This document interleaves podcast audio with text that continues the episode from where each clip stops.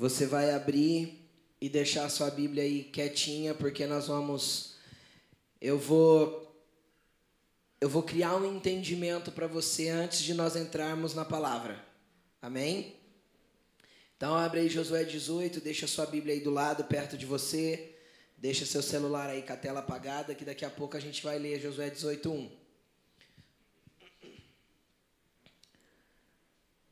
Amém. Vamos orar? Senhor, nós te agradecemos por essa palavra.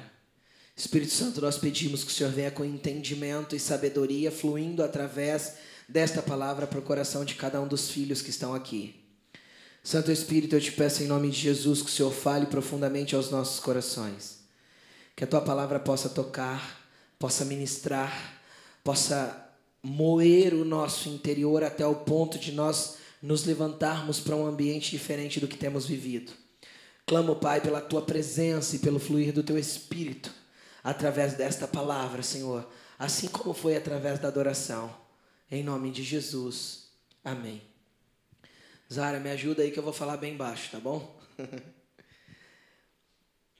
Antes de entrarmos em Josué 18, versículo 1, eu quero compartilhar com vocês no telão Gênesis 49, versículo 10. Eu vou compartilhar dois versos que eu vou criar um entendimento para que nós possamos chegar na onde nós queremos chegar. Antes de nós lermos, preste atenção aqui. Nós estamos numa série de palavras falando a respeito de lugar secreto. Eu espero que ao menos você tenha entendido o básico, que você precisa orar, jejuar, ler a palavra e vigiar todos os dias. Eu espero que ao menos essa, série de mensagens tenha te despertado para você fazer isso. Hoje nós estamos encerrando essa série, é a última palavra que eu vou falar sobre isso. No primeiro dia nós falamos do Éden, a respeito de um lugar propício que Deus criou para ter relacionamento com o homem e como esse lugar ecoa para as nossas vidas e na nossa geração. No segundo dia, nós falamos de Daniel. Não importa a luta que você esteja passando, e não importa o quanto vão tentar te proibir e te impedir de estar no teu lugar secreto. Daniel tinha um decreto do rei: não pode orar. O que, que ele fez quando ele soube do decreto? Foi orar. Porque independente do que o inimigo esteja dizendo, do que Satanás esteja armando, da luta que você esteja passando, o lugar que você tem que estar é no lugar de oração, na presença de Deus. Depois nós falamos a respeito de Jesus.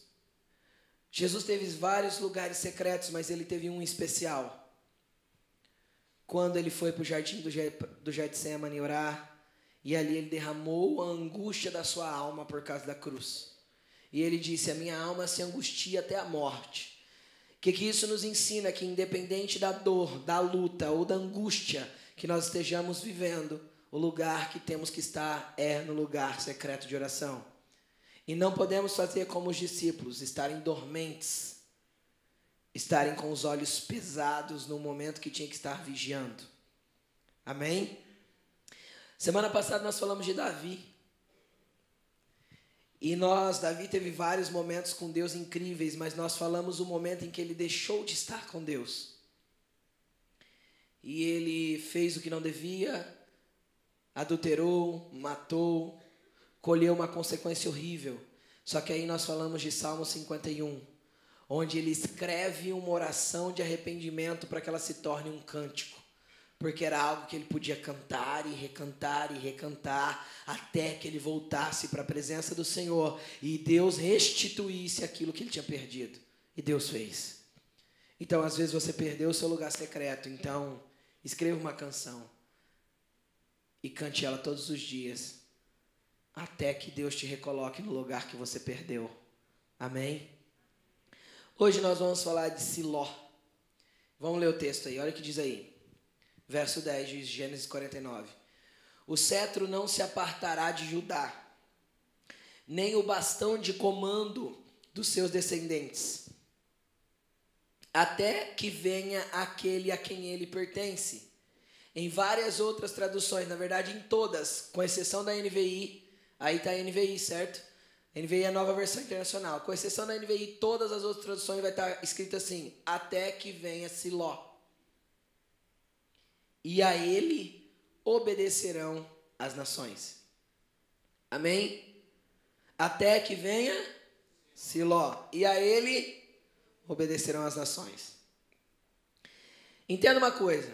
Isso aqui era uma palavra profética. O que, que aconteceu? Jacó tinha 12 filhos. Ele estava no Egito. José já tinha levado todos eles para o Egito. José, o segundo filho mais novo, né? De baixo para cima era o segundo. E José era governador do Egito, você deve conhecer a história. E aí Jacó foi para o Egito. E quando Jacó estava bem velhinho, perto da morte, ele chamou todos os filhos e ele começou a liberar palavras proféticas sobre cada um dos filhos. E sobre Judá ele liberou esta palavra: Judá, o cetro não se apartará da sua mão, e nem o bastão de comando dos seus descendentes, até que venha Siló, e a ele as nações obedecerão e ele governará as nações. Queridos, entenda uma coisa. Jesus é descendente de Judá. A Bíblia diz que ele é o leão da tribo de Judá. Ele é descendente da tribo de Judá. E o povo judeu tem esse nome judeu justamente porque é uma descendência de Judá que na verdade eles são israelitas ou hebreus. Mas eles são chamados hoje de judeus por causa da descendência de Judá. Porque havia uma promessa e há uma promessa que o governo estaria sobre Judá. E Jesus veio e e a Bíblia diz que esse governo estaria na mão de Judá. E esse governo passou por Davi, por todos os descendentes de Davi, até que chegou Siló. E quem que é Siló aqui? E que ele regeria e governaria as nações? Cristo. E por que Siló, pastor? Porque Siló significa lugar de descanso. Esse é o significado de Siló. Lugar de descanso. Você quer entender isso? Vamos ler Mateus 11, 28. Coloca aí para nós lá, por favor. Mateus 11, 28. Está aí no telão? Mas vai entrar. Olha o que diz. Venham a mim, todos que estão cansados e sobrecarregados, e eu darei o quê? Para vocês. O nosso lugar de descanso é Jesus. O nosso lugar de aconchego é Jesus. O nosso lugar onde a nossa alma descansa, o nosso espírito descansa é Jesus. Então o que que Jacó estava profetizando mil e tantos anos antes? Judá, você vai governar Israel, mas vai chegar alguém que vai ser Siló. Ele vai ser um lugar de descanso e ele governará as nações. Não mais Israel só, mas as nações. Querido, eu vou te explicar uma coisa: Jesus não perde o governo. Ele põe reis e tira reis. Ele põe presidentes e tira presidentes. Tá bom? Eu vou contar algo aqui que foi muito interessante. Quando houve a última eleição presidencial, eu não queria que o PT ganhasse. É eu, opinião minha. Se tem alguém petista aqui, fique à vontade. Eu não vou brigar com você por causa de, de, política. Mas eu não queria. E o resultado das eleições saiu na hora do culto. A gente já estava aqui. E tinha alguns irmãos que estavam atentos ao resultado, acompanhando pela internet. E aí alguém veio aqui na frente, onde eu estava sentado na hora do louvor, falou para mim, ó, a Dilma ganhou. Eu baixei a cabeça, comecei a orar, eu e a Laine. E a Laine cutucou eu e falou assim, ela não vai ficar. ela vai sair. Não sei como, mas Deus disse para mim, Deus disse para mim que ela vai ser, vai sofrer um impeachment e não vai ficar no dia do resultado da eleição. Ela não compartilhou isso, mas compartilhou comigo. Eu posso atestar que é verdade. E a gente esperou. Falou, então, amém, que aconteça. E um ano e pouco depois, a Dilma sofrendo impeachment. Então, eu ainda creio na profeta que dorme comigo, amém? Eu creio. E a, a Dilma sofreu impeachment. E aí entrou o Temer. Para mim não mudou nada. Por que, que eu estou falando tudo isso? Deixa eu falar uma coisa que a igreja precisa entender. Nada foge ao governo do nosso Deus. Ele rege as nações e o cetro está nas mãos dele. Entenda uma coisa. Há 40 anos atrás, quem é crente aqui há bastante tempo, mais de 20 anos, levante a mão. Mais de 20. Tem bastante, ó. Os crentes velhos aí, vocês são crente velho é. Eu sou crente velho também, 24 anos faz que eu sou cristão. Que eu aceitei Jesus. E não é desde quando eu nasci, embora pareça, né? Não é, não é. é. Tô brincando. Volta pra cá. E a gente ouviu durante muito tempo, quem tem mais de 20 anos de cristão aí vai entender o que eu vou falar. Faz uns 40 anos mais ou menos que existe uma profecia sobre o Brasil. Uma não, uma centena de profetas que liberaram a mesma profecia sobre o Brasil. O Brasil será a terra do avivamento, a nação do avivamento, e o Brasil será a nação missionária, aquela que vai tocar com o evangelho o mundo todo. Quem já ouviu isso? Quem já ouviu isso? Aí, acho que até os mais novos já ouviram. Isso foi profetizado assim uma centena de vezes sobre o Brasil. Agora vamos falar, vamos ser real. Querido, para que a gente possa tocar a terra com o evangelho, nós precisamos enviar missionários, enviar, criar bases missionárias, criar desenvolvimento apostólico nas nações, treinar pessoas locais, investir. Isso demanda o quê? Recurso financeiro, muito, não pouco. Um casal de missionário hoje na Europa custa mais ou menos uns 10 mil reais por mês. Por quê? Porque 10 mil reais é 2 mil euros. É o mínimo para se viver lá. O mínimo para se viver lá. Ah, mas a Europa precisa de missionário? Eu achei que fosse só na África. A África hoje precisa muito menos do que a Europa. Mas muito menos. Tem alguns países muçulmanos na África que precisam muito. Mas a maioria da África já é evangelizada e bem evangelizada. A Europa não. A Europa, em média, os países lá têm 2,5% de cristianismo. 2,5%. O Brasil só é evangélicos. O Brasil é 98% cristão. Você sabia disso? Independente da linha de religião, claro. 98% cristão, o Brasil. Evangélicos, 30%, 32%. Ou seja, um terço da nação se diz evangélica. Só para você entender. E aí o que, que acontece? Acontece que Deus tirou o Brasil do terceiro mundo e colocou como um país emergente. Tirou o Brasil do subdesenvolvimento e colocou ele como nação em desenvolvimento. Colocou o Brasil no BRICS. As nações com, com PIB muito alto em desenvolvimento. E o Brasil foi projetado para o cenário mundial. Investidores vieram, grandes investidores, nos últimos 20 anos.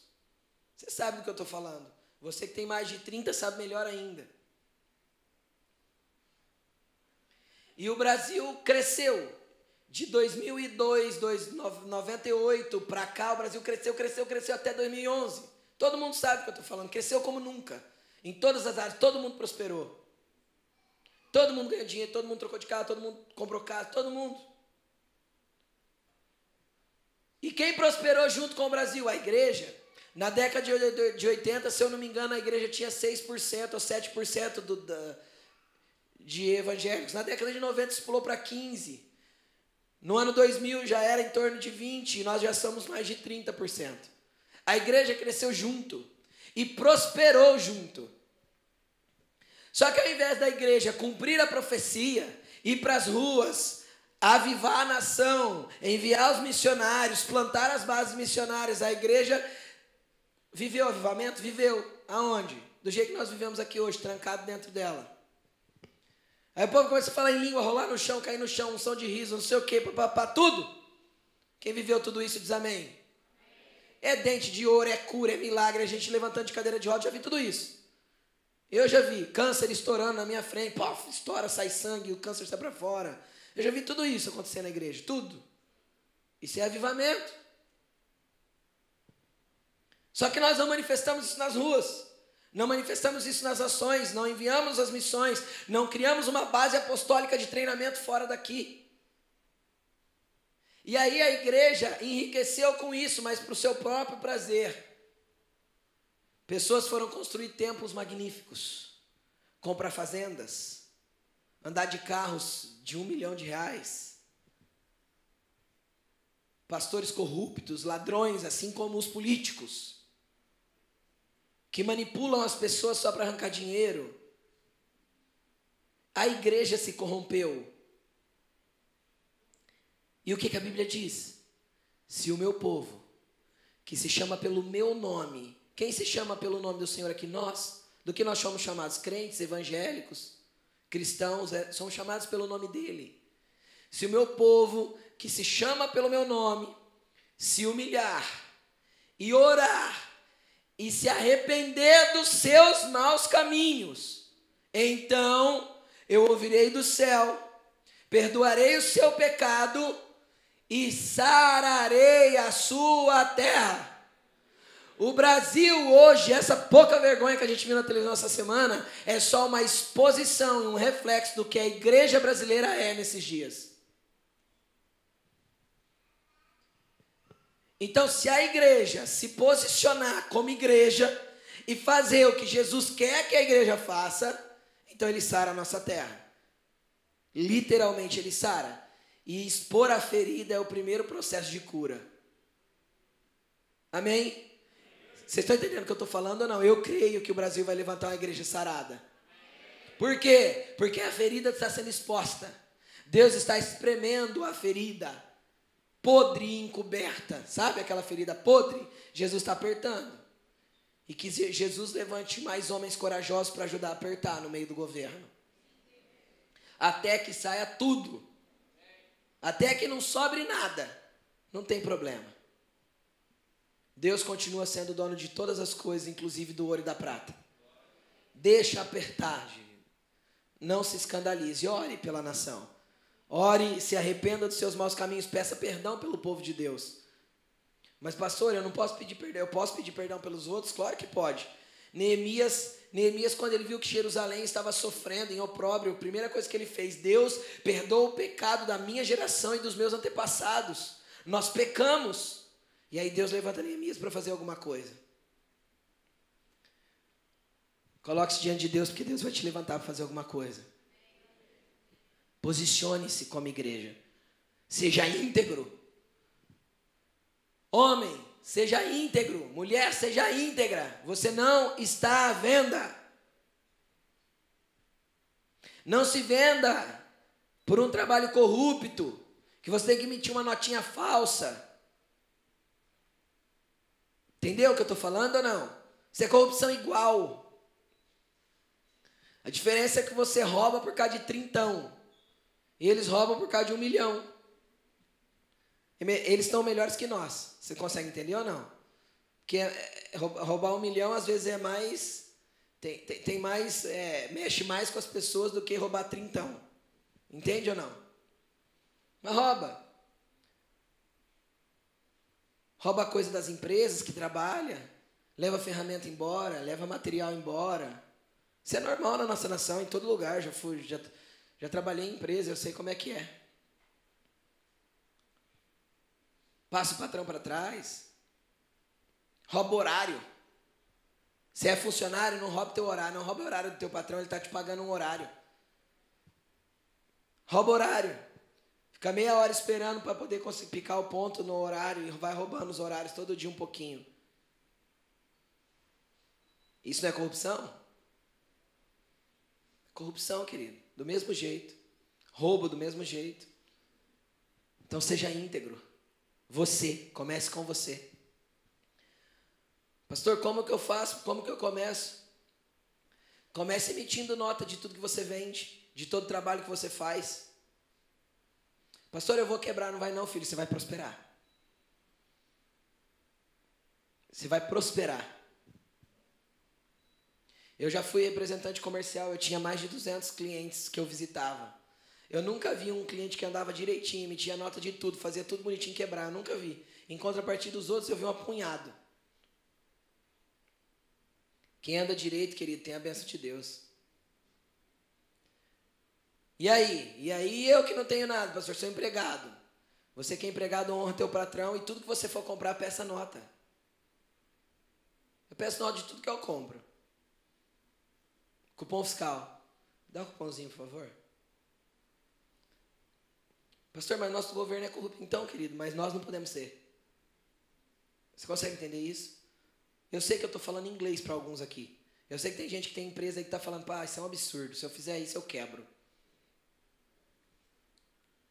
Faz um propósito com Deus. Aí você vai ver se você quebra. Uma, igreja, uma empresa organizada nunca vai quebrar, querido tem uma boa administração, uma boa gestão e honra o que a lei do nosso país manda fazer, ela prospera, ela não quebra. Mas continue orando pela nossa nação, tá bom? Não acabou ainda não. Tem mais coisa que Jesus vai apertar naquele povo ainda. Bem mais. Vai chegar nas prefeituras. Não chegou ainda nas prefeituras. Vai chegar. Aí vocês vão ver o que é corrupção. 5.300 municípios corruptos. Vai chegar nas igrejas. Eu, eu não vejo a hora do governo começar a fiscalizar as igrejas. Pegar papel de tudo que entrou, de tudo que saiu. Tem que acontecer. Tem que acontecer que tem um monte que vai fechar. Ai, é Satanás, olha aí o levante, né? Não, querido, é Deus apurando. Não é Satanás, não. Satanás não tem nada com isso. É Deus apurando o seu povo. Vai começar, vai começar, vai chegar o tempo. Bater fiscal na igreja e falar, dá todas as entradas e todas as saídas aqui, vamos fiscalizar. Aí eu quero ver, que tem igreja que Deus me livre. Não tem uma administração. O negócio é assim, ó. É só uma bola de neve. É, não tem nada a ver com a igreja, bola de neve. Nada a ver. Até porque a igreja, a igreja Bola de Neve é organizada porque eu, eu tenho alguns amigos de lá. Muito bem organizada administrativamente falando. Amém, gente? Vamos voltar para a palavra. Eu só quis fazer um adendo. O Senhor continua no governo. Siló está com o cetro nas mãos. Amém? Ele governa, ele dirige, ele comanda. Nada foge ao seu governo. Amém? E aí o que acontece? O que, que tem a ver tudo isso que eu expliquei sobre Siló, sobre a profecia, blá, blá, blá, blá vai para Josué 18, versículo 1.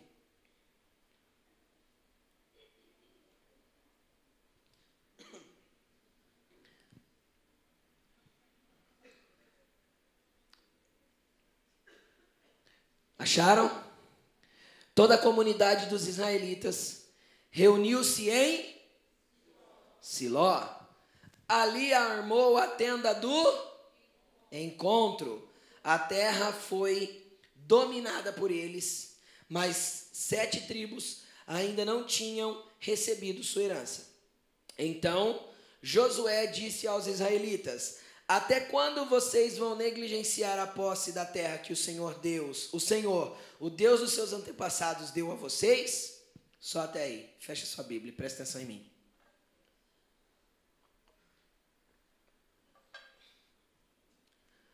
Que estava acontecendo aqui com o lance de Josué? O povo saiu do Egito, peregrinou do deserto 40 anos, entrou na terra, tomou posse da terra, com guerra, com batalha, derrubou Jericó, derrubou Ai, foi, pá, pá, pá, tomou posse.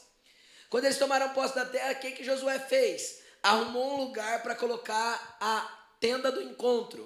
O que, que era a tenda do encontro? Era um lugar era um templo móvel que eles tinham, uma tenda que eles montavam e desmontavam, que servia como lugar de adoração e de relacionamento com Deus. Quem está entendendo o que eu estou falando? Então eles tinham desmontado para entrar na terra e agora eles estavam tinham dominado aquele pedaço da terra. Então Josué pega e monta a tenda do encontro e coloca a arca lá. Josué não, os levitas, né, que montavam, e ele coloca a arca no lugar e a presença de Deus está estabelecida sobre a terra, naquela terra deles. Porque esse lugar é um lugar de relacionamento. Esse lugar era um lugar secreto. Era o lugar secreto de Arão, era o lugar secreto de Moisés. Era um lugar de relacionamento para o povo, onde o povo se conectava com Deus, era ali na tenda do encontro. Quem está entendendo o que eu estou falando? Me acompanham, amém? E Josué tinha um anseio no coração dele, porque Josué era um cara que amava Deus, e ele tinha um anseio no coração dele de ver esse lugar de pé de novo. Então ele pega e estabelece um lugar e monta a tenda.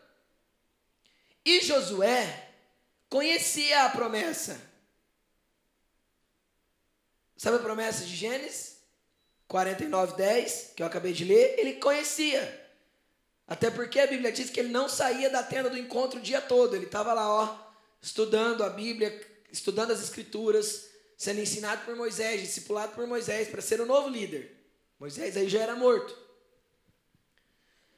E a, todo o desejo de Josué era reconstruir logo o tabernáculo, voltar à adoração diária para Deus, estabelecer esse tabernáculo num lugar seguro.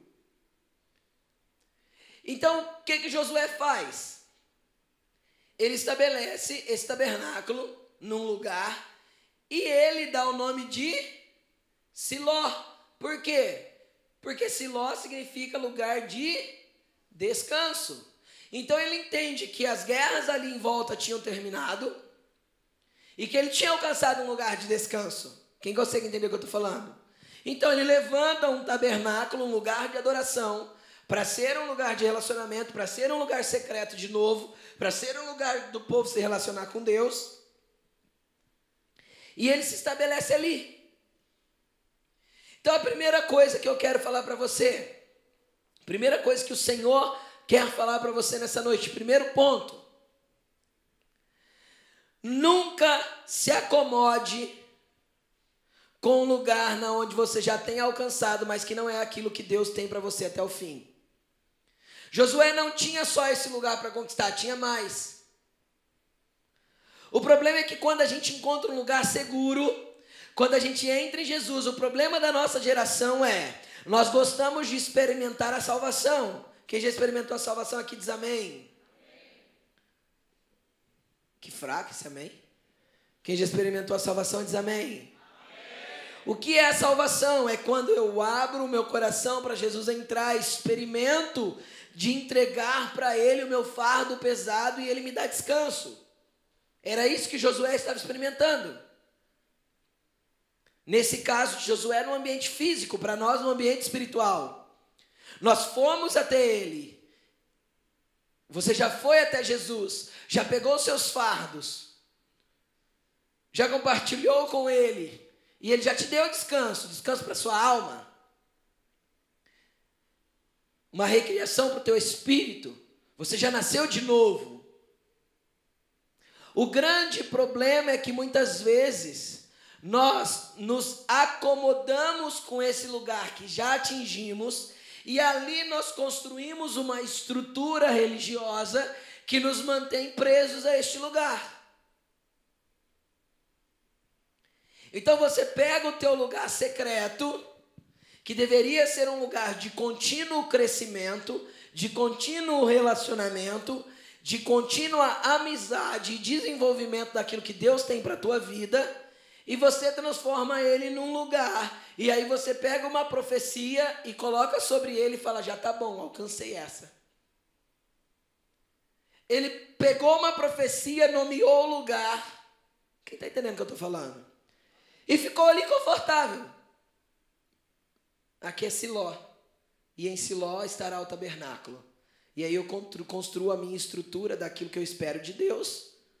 E fico aqui de boa e eu paro de prosseguir. E esse e isso é uma síndrome da igreja nos nossos dias. As pessoas param de avançar a partir do momento que encontraram Cristo e o alívio para suas almas. Porque é tudo que elas vieram buscar.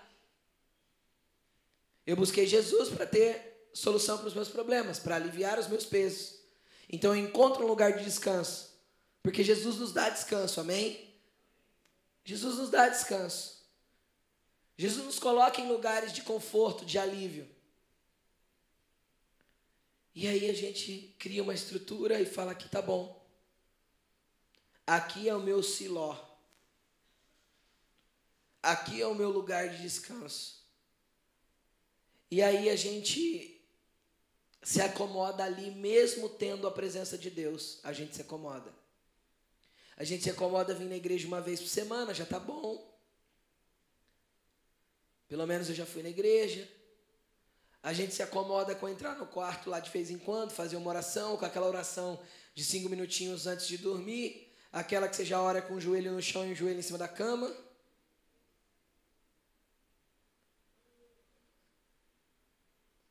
Jesus tá com tanto sono que já fala, Jesus, eu te amo muito. Que Deus te abençoe, Jesus, amém. De tanto sono que tá.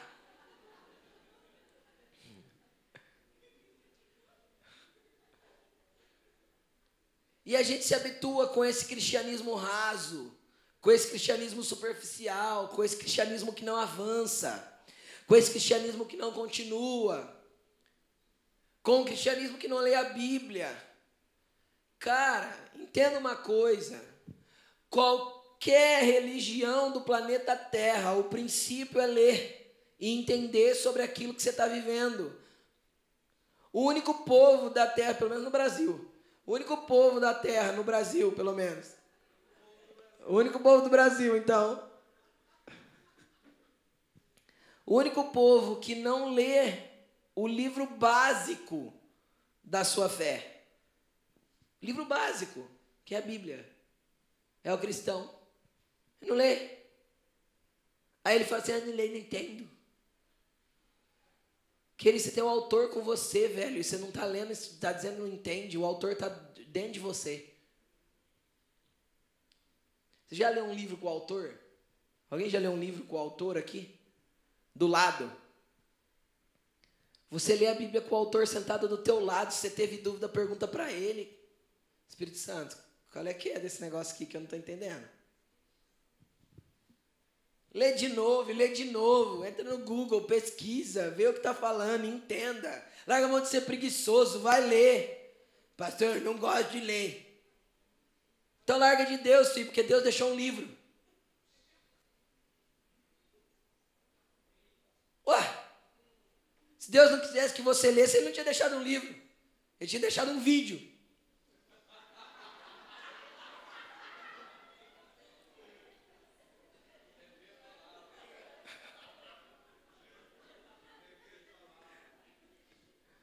Ele deixou um livro, velho. Tem que ler. É o livro que norteia a tua vida, que dá direção para tudo que você vive. E sabe o que você sabe dele? Vou falar o que você sabe dele, a história, a história de Noé, a história de Davi, a história de Moisés e de José, porque tem novela, porque se não tivesse novela você também não sabia. É, a história de Jesus, qual? Aquela que ele morreu na cruz. Se perguntar alguma outra coisa também, é, complica. E Paulo, quem é? Paulo é um cara lá que ele pregava para todo lado. Se perguntar de Apocalipse, então, fala misericórdia. Não, Apocalipse não. Tem medo desse negócio aí de fim de tempo. Ah, gente. Tá na hora de você começar a entender o Deus que você serve. E Ele vai nortear todo o entendimento através da palavra. O problema é que você já se acha confortável com o que você já sabe. Agora eu vou te explicar uma coisa em qualquer assunto, mas vamos falar do nosso assunto que nós estamos falando aqui, o assunto fé, o assunto o assunto conexão com Deus, o assunto lugar secreto. Todo mundo que para de ler e de estudar em um determinado assunto, ele emburrece com o tempo. Hã? É, querido, você parou de buscar a respeito de Deus, de ler e de estudar sobre ele, você está sendo emburrecido a respeito dele. Vou explicar isso cientificamente para você. É comprovado pelos psicólogos, pelos antropólogos, pelos estudiosos do, do ser humano, que um ser humano, dependendo, lógico, do QI que tem e da facilidade de aprendizado que tem, tem pessoas que são autodidatas, aprendem com facilidade, tem pessoas que têm mais dificuldade de aprender. Isso é normal, é do ser humano. Né? Ninguém é mais burro ou mais inteligente. Uns fazem com mais facilidade, outros com menos, em determinadas áreas. Amém? Dependendo o nível de, de, de, facilidade de aprendizagem, um ser humano precisa repetir até 40 vezes a lição para poder aprender. Ninguém aprende na primeira vez. Ninguém aprende na primeira vez. Normalmente, quem tem muita facilidade de aprendizagem precisa repetir três ou quatro vezes, no mínimo, para poder assimilar e entender uma lição, independente de qual lição seja. Lógico que existem coisas que são muito fáceis, mas eu falo de aprender o contexto de alguma coisa. Quem está entendendo o que eu estou falando? E do mesmo jeito, é provado cientificamente que a nossa mente, com o tempo, ela vai apagando aquilo que nós não usamos.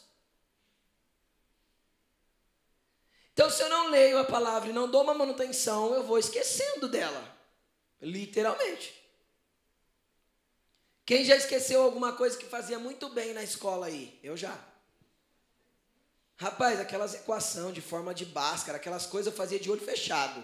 Se mandar fazer uma hoje, mas, não, mas, nem, mas nem passa pela minha cabeça mais como faz. Passou. Eu não usei, eu esqueci. Está entendendo? Assim também é na tua fé. Se você sai do seu lugar secreto ou você cria um silózinho particular, aqui é o meu lugarzinho de descanso, já tenho Jesus, já estou bem, já estou na igreja, já estou tranquilos, salvos, favoráveis. De boa. O que, que acontece? Eu vou esquecer. Eu vou esquecer as experiências que eu tive. Se eu perguntar aqui, ó, quem é convertido aqui há mais de cinco anos, levante a mão. Se eu chegar em todos vocês e falar assim agora, pega um papel, escreva a experiência da tua conversão. Tem alguns aqui que já se esqueceram. Da onde vieram e da onde Deus os arrancou. Tem alguns que já esqueceram. Estão tão tranquilos, tão confortáveis com Jesus que já esqueceram a vida, a vida que tinham antes. Estão tão tranquilos em Siló que já esqueceram que foram escravos no Egito. Encontraram um lugar de descanso em Jesus e se acomodaram ali. Não busca, não lê, não quer saber, não, não, não aprende, não quer aprender não vai num congresso, não busca o desenvolvimento da fé, não busca a espiritualidade, não busca conquistar coisas em Deus, para Deus. Entenda uma coisa: se eu tenho um Senhor, Jesus, o meu Siló, teu Siló, e o Siló que nós conhecemos, ele tem um cetro e ele governa. Eu entendo que sou parte deste governo. E se sou parte deste governo, tenho que fazer alguma coisa a respeito. E o que eu faço? O que ele me pede. E o que você deve fazer? O que ele te pedir. E ele vai pedir para você o que você é capaz de fazer, e ele já te capacitou para isso. Uns mais, outros menos, alguns umas coisas simples, outros algumas coisas mais complexas. Mas ele vai pedir. Jesus nunca vai deixar alguém ali parado e falar assim: Eu não vou contar com ele, não. Vou contar com ele, não, que ele não vai dar certo, não vai dar conta. Não existe ninguém que não dá conta de fazer alguma coisa para Jesus. Sabe por quê? Porque quando ele manda você fazer, ele já colocou dentro de você o que você precisa para fazer. Jesus nunca manda ninguém despreparado para a guerra. Nunca. Jesus nunca manda ninguém fazer alguma coisa que não tem habilidade para fazer. Nunca. Você vai se achar sem habilidade. Mas a habilidade já está dentro de você. Ative-a. Ligue ela. Ponha para funcionar. Desperte. Lugar secreto traz movimento. Lugar secreto não traz só relacionamento, conhecimento, intimidade, traz movimento. Eu nunca vi uma pessoa na palavra de Deus que tenha tido lugar secreto que ficou parecendo uma múmia diante das situações. Ou que entrou numa estagnação de murmuração e reclamação. Ai meu Deus, o que eu faço agora? Tem pessoas que são são comis, são pessoas que têm estado de comiseração contínua. Irmão, por mim. Irmão, por mim, coisa está difícil. Tem dó de mim. Eu já não aguento mais. Está tão difícil. Esse não encontrou nem Siló. Você consegue entender? Não. Porque se tivesse encontrado Siló, não estava reclamando. Você ouviu Deus, você conhece Deus só de ouvir falar. Mas hoje ele vai se apresentar para você. Como sendo um lugar de descanso de verdade. Outros se acomodaram no descanso e como tá, irmão? Tudo bem. As provinhas aí, mas está tranquilo. Tá tudo de boa. Você lê a Bíblia, irmão? Claro, irmão. Todo domingo, pastor manda abrir na igreja. Eu leio. Ainda leio o versículo do dia da Bíblia eletrônica do celular. Né? Aí o verso, todo dia manda o versículo do dia. Aí eu leio o versículo do dia, ainda posto no meu Instagram. Para abençoar as outras pessoas. Sou evangélico. Né? Então, querido, está na hora de você entender que Deus tem algo para você, Ele quer caminhar com você, Ele quer se direcionar para você, Ele quer se movimentar com você, e Ele quer que você se movimente para Ele. O interessante é que Josué constrói tudo isso, e eu acredito que quando ele entra ali para adorar e ele busca a presença de Deus, e Deus vem com a visitação, a primeira coisa que ele faz é sair para fora e dar um chega para lá nos homens. Ele olha para os homens e fala assim: até quando vocês vão negligenciar a posse da terra que o Senhor, o Deus dos seus antepassados, deu, para vocês? Josué entrou num lugar de relacionamento, mas ele não conseguiu ficar parado. Ele saiu e saiu para fora e falou: E aí? Vocês vão ficar empurrando com a barriga até quando a vida? O que, vocês estão esperando para se movimentar na direção que Deus quer? Até quando vocês vão ficar esperando de tomar posse daquilo que Deus já deu para vocês? Quem tem promessa aqui diz amém. Quem já Deus, Deus já deu uma promessa aí. O que, que você está esperando para tomar posse da promessa que Deus te deu, querido? Está orando? Está jejuando? Está buscando? Está clamando? Ah, pastor, eu jejuo todo dia, da hora que eu acordo até meio-dia. Não, filho, vai mais fundo. Tem mais para Jesus dar. Tem um lugar mais profundo para ir, tem um lugar mais íntimo para chegar. Tem mais coisas que ele quer liberar sobre a sua vida. Existem movimentações que ele quer que você faça. Até quando você vai empurrar com a barriga a tua vida cristã, querido? Até quando você vai continuar vivendo essa vidinha onde você acha que você tem Jesus e você vive num ciclozinho ali em volta de Siló e ah, tá bom, tem uma terra ali, mas naquela terra ali tem mais uns inimigos para matar, não tô afim não, a espada cansou já, minha mão já está calejada. Jesus não quer só tirar o calo da sua mão, ele quer te dar uma armadura inteira para que você possa ir lá e derrotar o inimigo. Existe uma terra para tomar posse. E não adianta você ir para o lugar secreto, mas se conformar e estacionar ali. Porque esse secreto vai se tornar secreto religioso. Onde você nem sabe porque está indo para o quarto. Você nem sabe porque você está orando. A oração já virou tão decoreba que você, Senhor, em nome de Jesus eu te peço, Senhor, abençoe o meu lar, abençoe minha casa, minha mãe, minha família. Ah, tudo decorado, já está mecânico aqui, ó. Como se fosse uma oração do Pai Nosso decorada também. Jesus não quer que você faça isso. Jesus quer que você tenha um propósito de estar com Ele.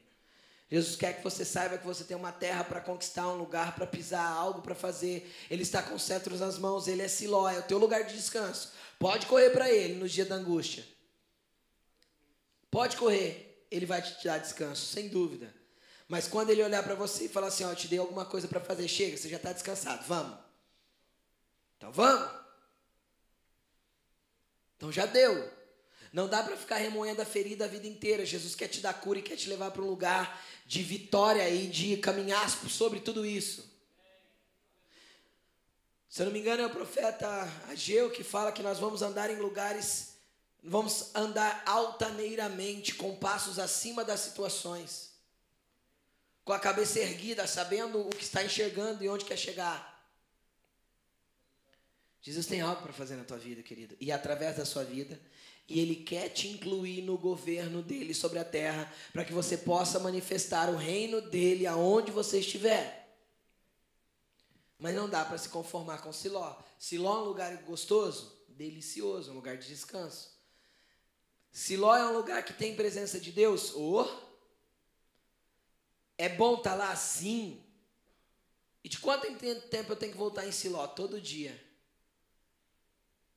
Na verdade, você nem sai de Siló para ir para a guerra. Siló vai com você. Entendeu? Mas você deve se movimentar. Você deve querer entender qual que é o seu propósito, o teu destino eterno. O que Deus tem para fazer através da sua vida. Como Ele quer te usar. E tem pessoa que já se conformou em não ser usada por Jesus mais. Tem gente que quer ser um crente normal, né? Sentado no banco. Tem como, querido. Jesus te quer mais, quer fazer mais, quer te usar mais. E se você ainda não conhece esse Jesus que dá descanso, hoje nós queremos que você o conheça. E se você já conhece, hoje Ele quer te mover para o lugar que Ele quer que você esteja. Mas você precisa começar a viver com Ele de forma intensa e profunda. Você precisa querer conhecê-lo. Faz um propósito com Ele de ler a Bíblia. Faz um propósito com Ele de estar no quarto todo dia orando um período por você e pela sua família. Comprometa-se com Ele de forma intensa. É muito legal quando Jesus fala que nós somos a, a igreja é a noiva dele. Por que a noiva dele? Porque não existe um compromisso de noivado superficial. Você consegue entender ou não?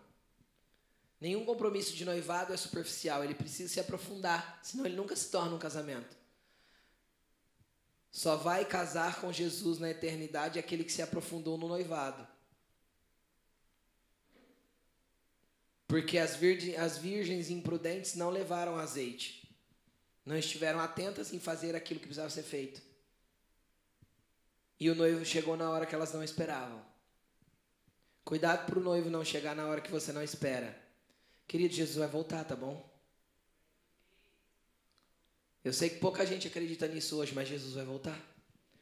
E cada dia está mais próximo, os sinais são mais evidentes. Jesus vai voltar. E eu vou governar com ele. E você também.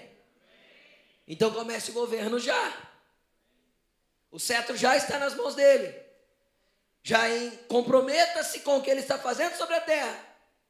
Se ele está fazendo alguma coisa, eu quero fazer junto. Quem já teve um amigo chato aí? Aquele um que tudo que você ia fazer, ele queria estar com você. E você não queria que ele estivesse com você. Porque ele é chato. Eu, quando eu era menino, eu tinha amigo assim. Tudo que eu ia fazer, ele queria junto. Mas eu não queria que ele estivesse junto. Agora eu vou te contar, Jesus quer você como melhor amigo dele, ele quer que você esteja perto, seja um amigo chato de Jesus. Ô Jesus, o que você for fazer, você me avisa? Jesus, o que você for fazer, o senhor me conta, eu quero fazer junto. Jesus, que o Senhor for movimentar aí, conte comigo, eu quero estar junto com o Senhor. Você consegue entender isso ou não? Movimente-se com Jesus, peça para participar do que Ele está fazendo. Mas isso você pode fazer só depois que você conhecer o Siló. Lugar de descanso, lugar de entregar os fardos, lugar de entregar o peso da vida, lugar de deixar os fardos da dor, do rancor, da mágoa, do egoísmo, lugar de deixar o peso das mágoas do passado, dos traumas do coração que você não liberou. Vai para Siló primeiro.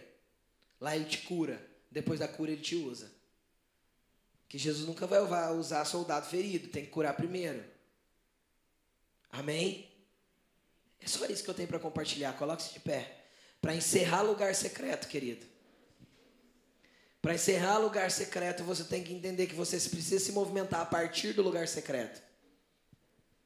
Até quando vocês vão negligenciar o que Deus já deu para vocês? Ah, pastor, eu não sei falar. Jesus já te deu uma palavra. Ah, pastor, eu não sei orar. Jesus já te ensinou o relacionamento. Tá tudo aí dentro, só põe para fora. Só ative esse dom que está aí dentro de você. Gostaria que você fechasse seus olhos, seus olhos. Seus olhos é ótimo. Gostaria que você fechasse seus olhos. É uma noite de duas coisas: encontrar Siló e uma noite de ativação, aonde você vai ser ativado para se movimentar de novo com Jesus. Porque tem pessoas sentadas aí que já se movimentaram muito com Jesus e estão parecendo uma tartaruga hoje. Jesus quer que você se movimente com Ele. Feche seus olhos, querido, essa busca é individual. Eu quero fazer dois, eu quero fazer duas convocações, dois chamados essa noite para aqueles que precisam encontrar um lugar de descanso porque estão com dificuldades e precisam encontrar Jesus nesse ambiente de descanso, de poder largar os próprios fardos. E aquele que sabe que já encontrou Jesus, mas quer começar a se movimentar com ele, sai do seu lugar e vem aqui para frente. As duas coisas, vem. Jesus te quer hoje, querido. O Senhor quer que você comece a se movimentar com ele. O Senhor quer que você comece a se movimentar com Ele. Jesus quer te dar descanso. Se você nunca encontrou esse lugar de descanso, fale para Jesus: Jesus, eu nunca consegui chegar nesse lugar de descanso, Jesus. Porque todas as vezes que eu estou me aproximando, parece que alguma coisa me puxa para trás. Hoje é uma noite de romper, para que você venha a viver algo novo do Senhor.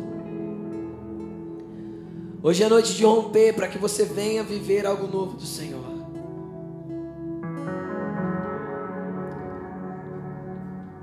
Você que quer encontrar esse lugar de descanso, eu queria que você fizesse uma oração comigo. Seja você que veio aqui para frente ou você que ficou no banco, e você quer encontrar esse lugar de descanso, faça essa oração comigo. Senhor Jesus, eu abro meu coração, sem reservas por completo, para que o Senhor entre e me conduza, conduza minha alma, meu, meu espírito, para um lugar de descanso em Ti. Eu quero conhecer Siló.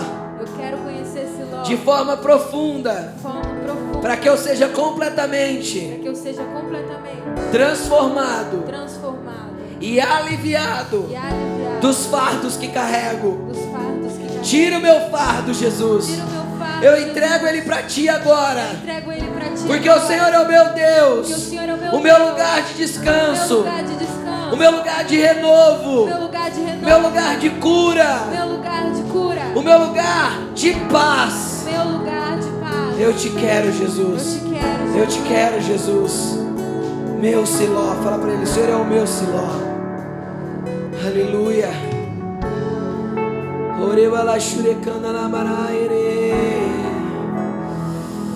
Hoje o Espírito Santo vai entrar dentro de espíritos hoje e ativar dons que estão perdidos aí dentro, esquecidos. O Espírito Santo está lustrando armas de novo. Armas que estão esquecidas e enferrujadas. O Senhor está trazendo vida para elas de novo. Busque